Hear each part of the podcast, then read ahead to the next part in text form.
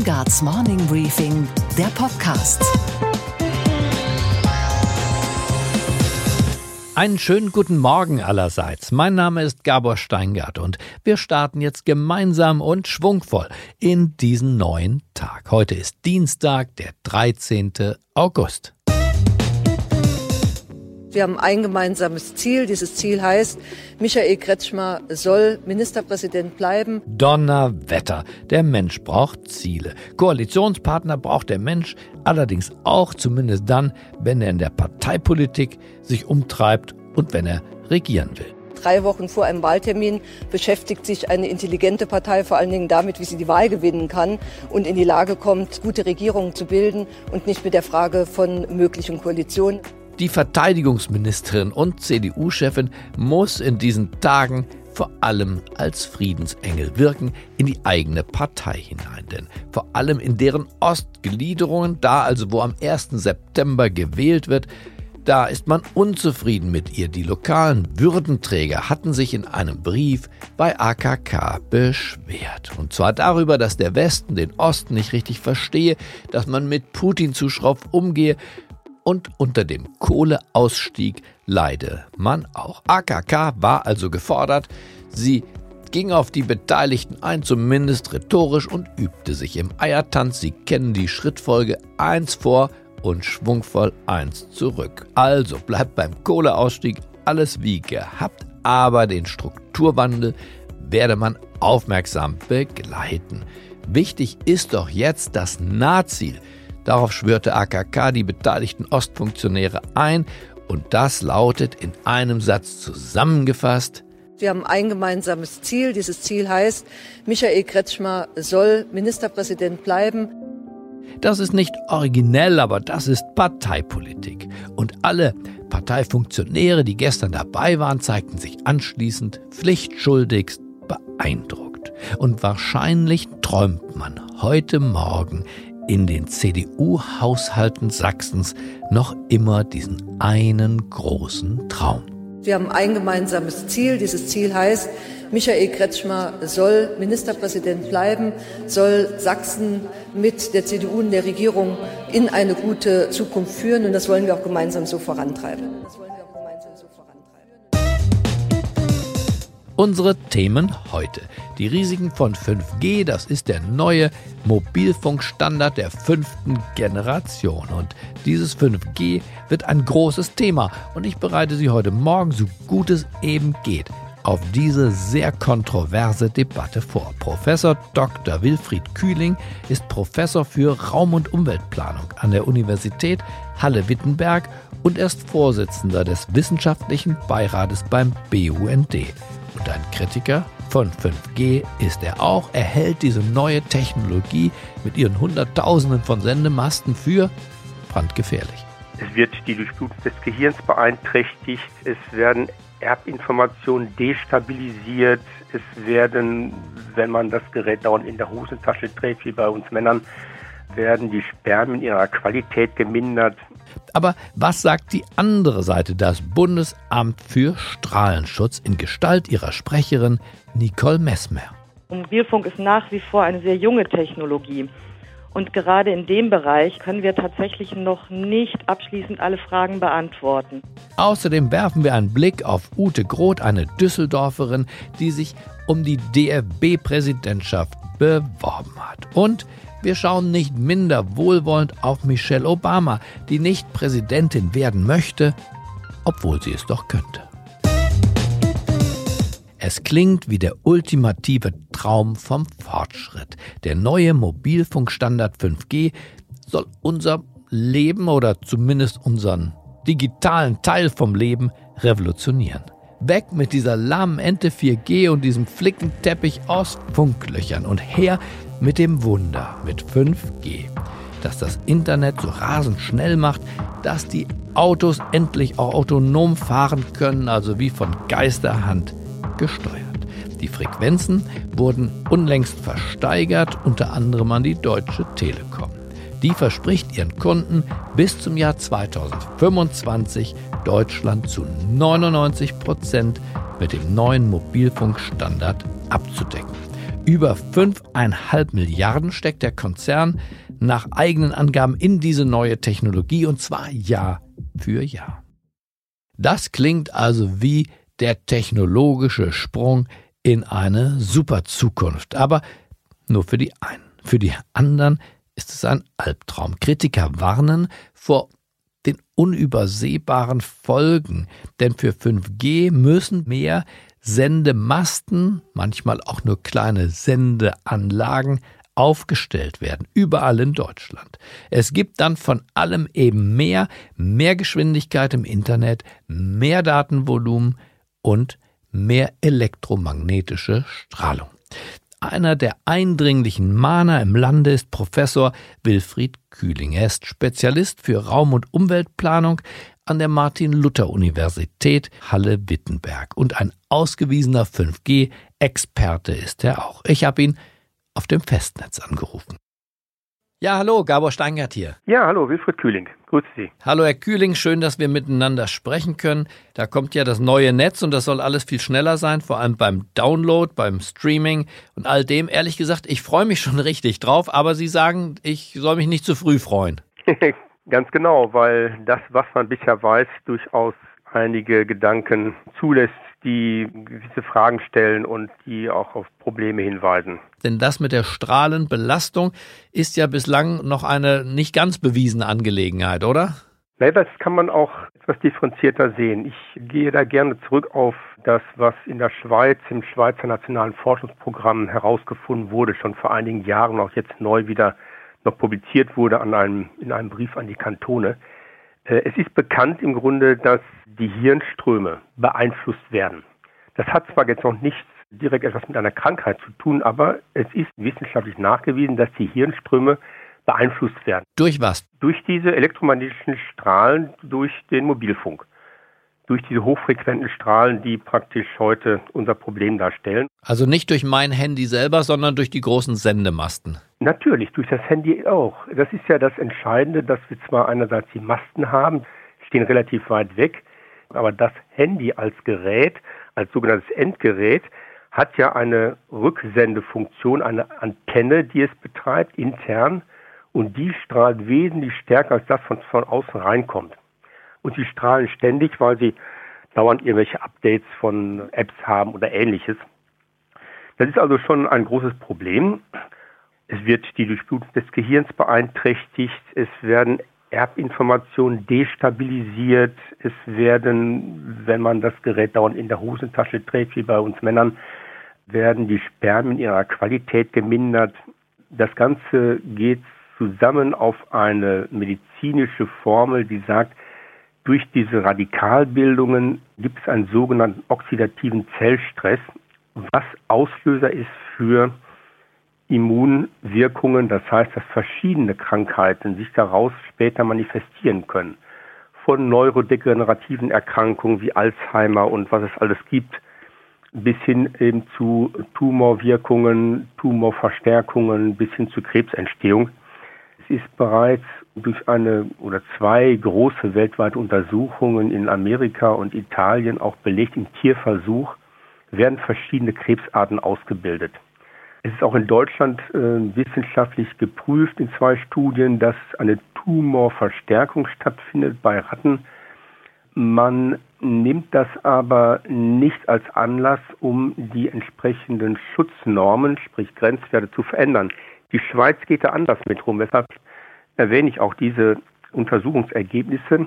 Dort sagt man, wir wollen aus Vorsorgegründen die Einstrahlung bei empfindlichen Nutzergruppen wie Kindergärten oder ähnliches reduzieren auf ein Zehntel. Und die sind strenger als unsere, denn bei uns ist ja auch ein eigenes. Ja, Faktor 10. Faktor 10. Denn bei uns ist ja ein Bundesamt für Strahlenschutz zuständig für das ganze Thema. Das ist ja ihr, ihr Counterpart sozusagen. Und die sagen, dass bei Einhaltung der jetzt gültigen Grenzwerte keine gesundheitliche Schädigung denkbar sei. Da ist der Begriff des gesundheitlichen Schadens entscheidend. Ein gesundheitlicher Schaden heißt, es ist eine direkt krankmachende Wirkung, die auch definitiv eintritt. Dieser Schaden ist ein Begriff, der auch juristisch verwendet wird aus dem deutschen Sicherheits- und Gefahrenrecht. und muss einhergehen mit einer sehr plausiblen, wissenschaftlich nachweisbaren äh, Untersuchung, die auch ein Kaus die auch in einer Wiederholungsstudie sozusagen die Ergebnisse nochmal bestätigt und sie erst dann als hieb- und stichfest sozusagen uns hinterlässt. Das alles gibt es aber eben ja noch nicht. Und das Bundesamt für Strahlenschutz sagt, noch bestehende Unsicherheiten, von denen ja auch das Amt spricht, würde man durch eine wissenschaftliche Begleitung dieses 5G-Ausbaus veranlassen, sodass das, wovon Sie als schon gegeben sprechen, man dort ja nicht gänzlich ausschließt, aber sagt, wir begleiten das erstmal wissenschaftlich. Und das ist etwas, was eigentlich neu ist, denn bisher hat man eher versucht, im Vorfeld solche Entwicklungen zu untersuchen, was könnte es für Effekte geben, um dann entsprechend auch die Technik darauf einzustellen.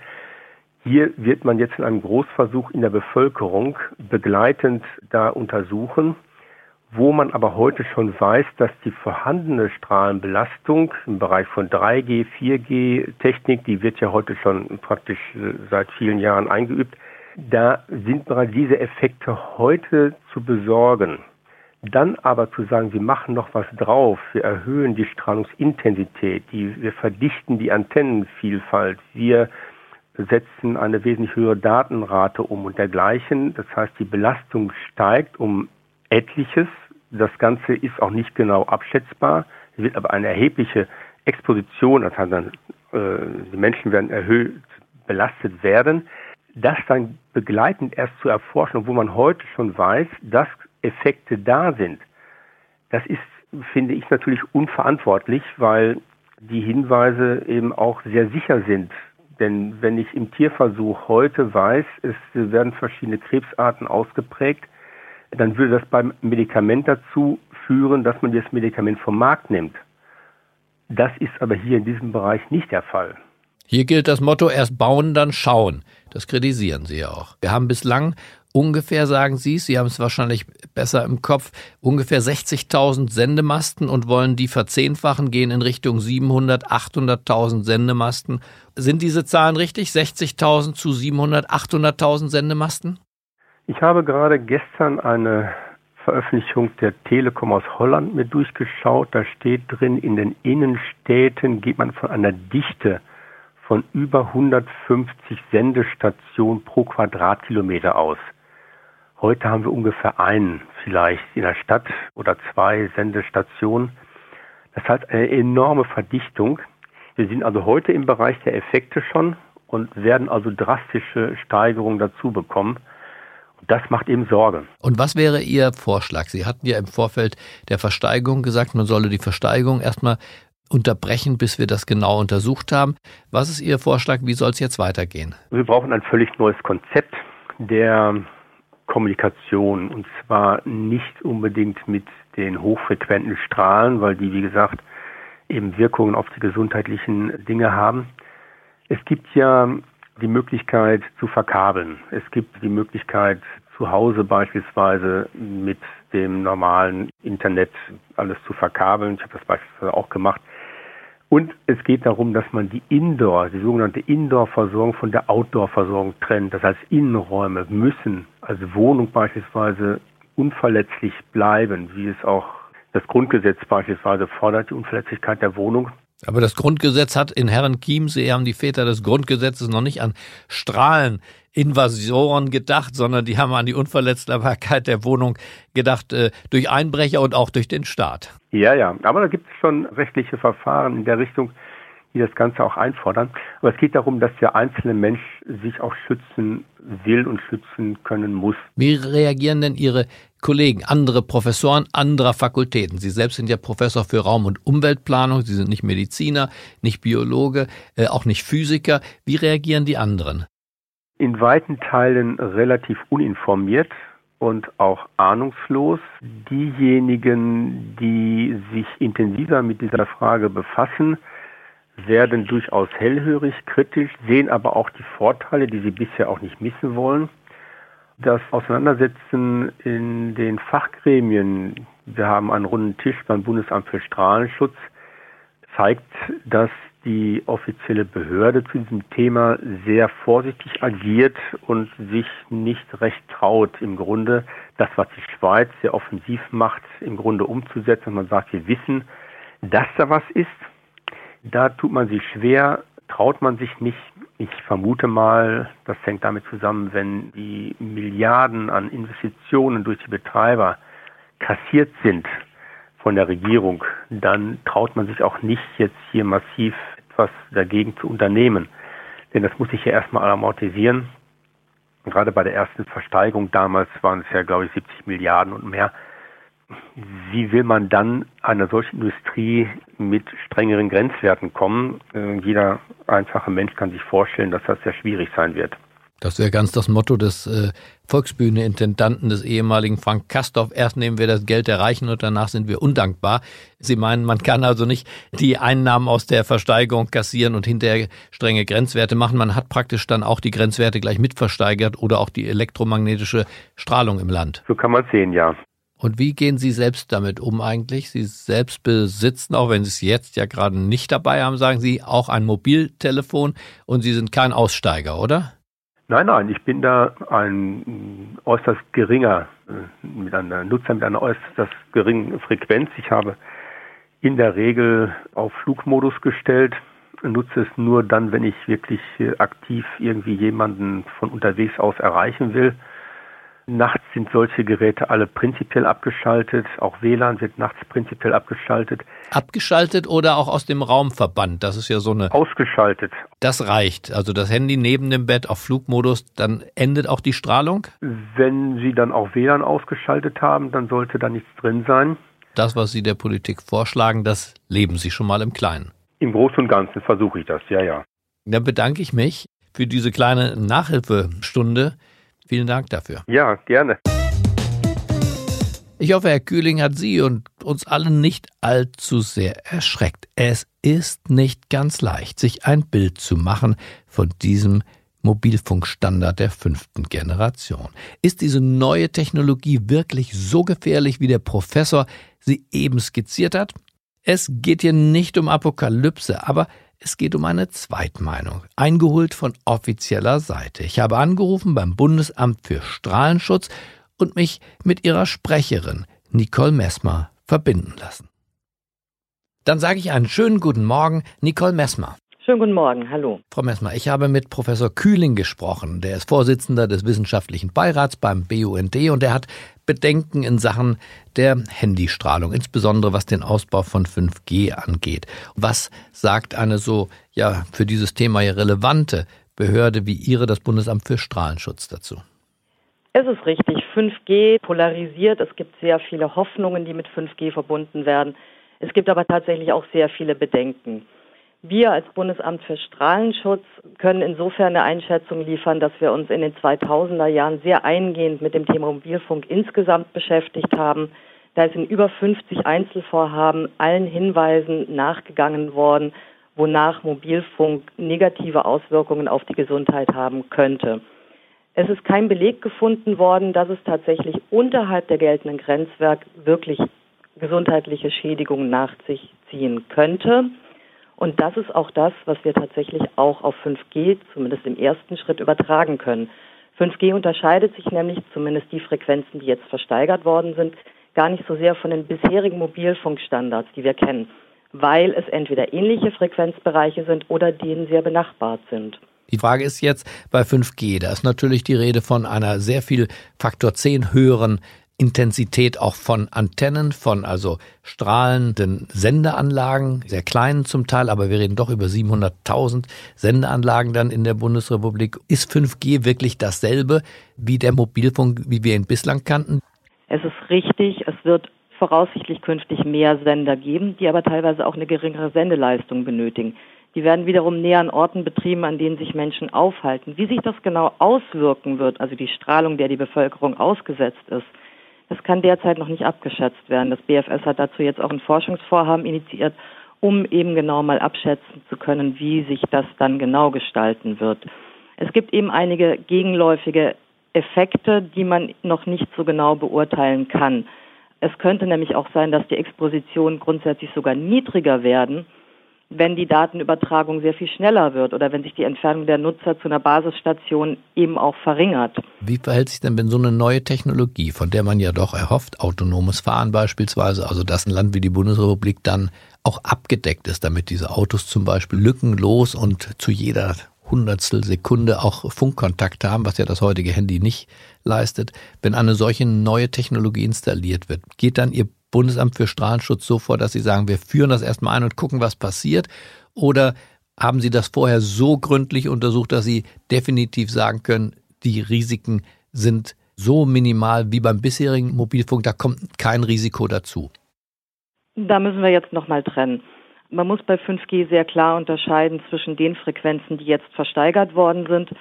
Hier gibt es nur noch sehr wenig Forschungsbedarf. Ähm, sehr viel von dem, was man über Mobilfunk weiß, lässt sich auch auf 5G übertragen, weil eben auch das Deutsche Mobilfunkforschungsprogramm und auch weitere Studien, die gefolgt haben, so angelegt waren, dass man eben gesagt hat, man möchte auch diesen ganzen Bereich berücksichtigen, der womöglich noch in Zukunft hinzukommt. Stichwort 5G oder weitere Mobilfunkstandards, die irgendwann noch kommen. Das ist relativ gut erforscht. Das Neue an 5G werden die höheren Frequenzbereiche sein im Millimeterbereich, von denen wir im Moment noch nicht sagen können, wann die genau eingeführt werden. Das wird voraussichtlich in einigen Jahren der Fall sein. Bei den Millimeterwellen ist zu berücksichtigen, dass dort die Eindringtiefe deutlich geringer ist. Das heißt, innere Organe sind wahrscheinlich gar nicht betroffen. Wir sprechen hier vor allen Dingen über Haut und Augen. Nach allem, was wir wissen, werden auch in diesem Bereich die Grenzwerte nicht überschritten werden. Würden Sie denn auch persönlich dazu raten, alles, was mit Mobilfunkkommunikation zusammenhängt, aus dem Haushalt, aus dem Schlafzimmer zu verbannen, die Router und ähnliches? Wir haben in Bezug auf Mobilfunk noch einige offene Fragen. Das ist gut, dass Sie das nochmal ansprechen. Da geht es vor allem um langjährige Fehltelefonie, also um die Frage, was passiert, wenn jemand über lange Jahre hinweg täglich womöglich über mehrere Stunden lang das Telefon nutzt. Wie das viele unserer Zeitgenossen ja tun, Frau Messmals. Ja. Genau, das mag jetzt auch merkwürdig klingen in unseren Ohren, aber Mobilfunk ist nach wie vor eine sehr junge Technologie. Und gerade in dem Bereich können wir tatsächlich noch nicht abschließend alle Fragen beantworten. Gleiches gilt mit den Wirkungen auf Kindern. Deswegen raten wir als Bundesamt für Strahlenschutz tatsächlich auch immer zu einem umsichtigen Umgang mit dem Handy dazu gehört, dass sie eben öfter mal das Festnetz nutzen, so wie ich das auch gerade tue.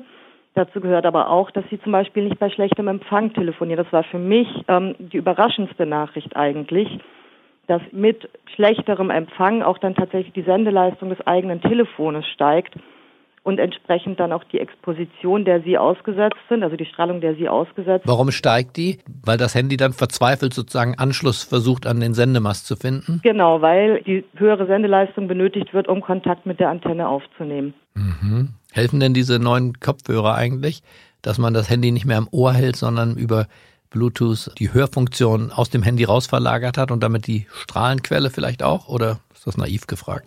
Also grundsätzlich ist es so, dass wir sagen, jeder Zentimeter Abstand hilft, weil, ähm, das hatten Sie ja auch schon angesprochen, die größere Exposition resultiert tatsächlich vom eigenen Handy und nicht von der nächstgelegenen Basisstation. Das heißt, egal wie mit Freisprechanlage, schützen Sie sich selber und dazu gehören auch diese Bluetooth-Kopfhörer. Denn Bluetooth selber hat eine relativ geringe Sendeleistung. Okay. Ich habe das Gefühl, ich bin besser informiert als vorher und bedanke mich für dieses Aufklärungsgespräch. Dankeschön. Ihnen einen schönen Tag. Fazit dieser beiden sehr aufrichtigen Gespräche. Da ist was, aber wir sehen es noch nicht so genau.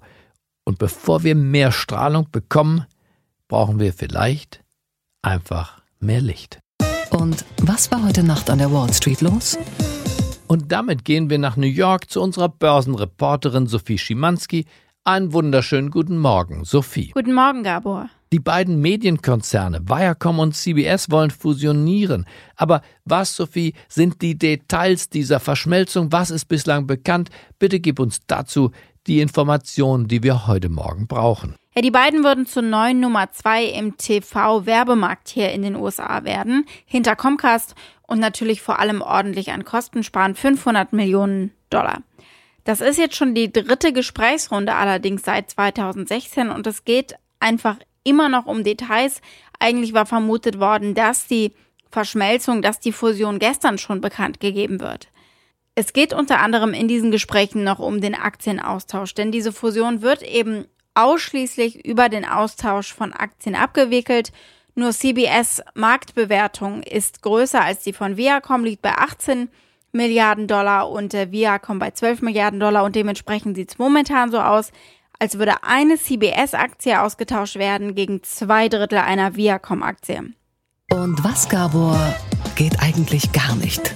Dass Ute Groth, eine Bauzeichnerin aus Düsseldorf und Vorsitzende eines Amateurvereins, Ende September neue DFB-Präsidentin werden will und sich derart kraftlos bewirbt. Etwas weniger ambitioniertes habe ich noch nie gehört. Also ich habe jetzt gar nicht mal mit meiner Bewerbung unbedingt beabsichtigt, also dass ich das erstes Mal werde. Ne, die Chancen sind ja relativ gering.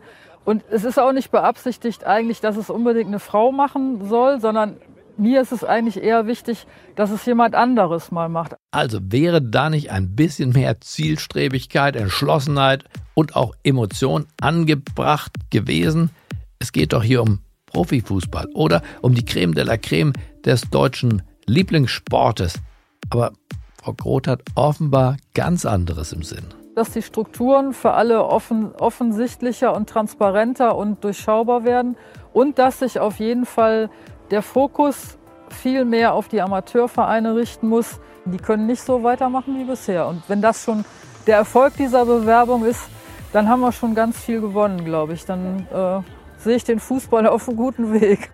Der Fußball vielleicht, aber ihre Bewerbung auf gar keinen Fall. Dabei hat doch Hillary Clinton im vergangenen amerikanischen Wahlkampf vorgemacht, wie man sich ernsthaft und emotional um ein Spitzenamt bewirbt, das noch niemals zuvor eine Frau bekleidet hat. Yes, you can be anything you want to be, even President of the United States.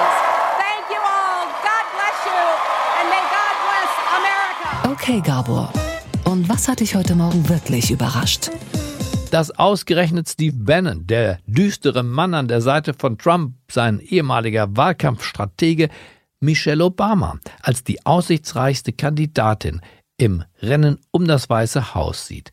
Und damit hat er die Frau des ehemaligen amerikanischen Präsidenten Barack Obama erneut ins Spiel gebracht. Er gab dem Sender Fox News ein Interview, in dem er kein gutes Haar, selbstverständlich nicht, an den bisher prominentesten demokratischen Präsidentschaftskandidaten gelassen hat. Joe Biden is not going to be able to stand up to Donald Trump. He's weak on China. He's in business with China. You've seen this soft focus he's had the last couple of days. If the Democratic Party thinks that Joe Biden's going to be able to go mano a mano with Donald Trump in a general election campaign, they've got another thing coming. He, he will run the tables on Biden. Stattdessen fielen diese drei Namen. I think you got to watch guys like Bloomberg, Hillary Clinton, Michelle Obama, a whole raft of potential that I think are look very closely and see if anybody, because the Democrats' number one focus is to defeat Donald Trump. Das seien die einzigen drei Personen, die aus Sicht von Bannon eine Siegeschance gegen Trump hätten, neben Clinton und dem ehemaligen New Yorker Bürgermeister Michael Bloomberg eben Michelle Obama. Die Idee ist großartig und faszinierend und wahrscheinlich auch sehr erfolgversprechend. Nur leider ist sie ausgeschlossen. Das sagt zumindest der Ehemann von Michelle Obama. Let me tell you, there are three things that are certain in life death, taxes, and Michelle is not running for president. That, that I can tell you.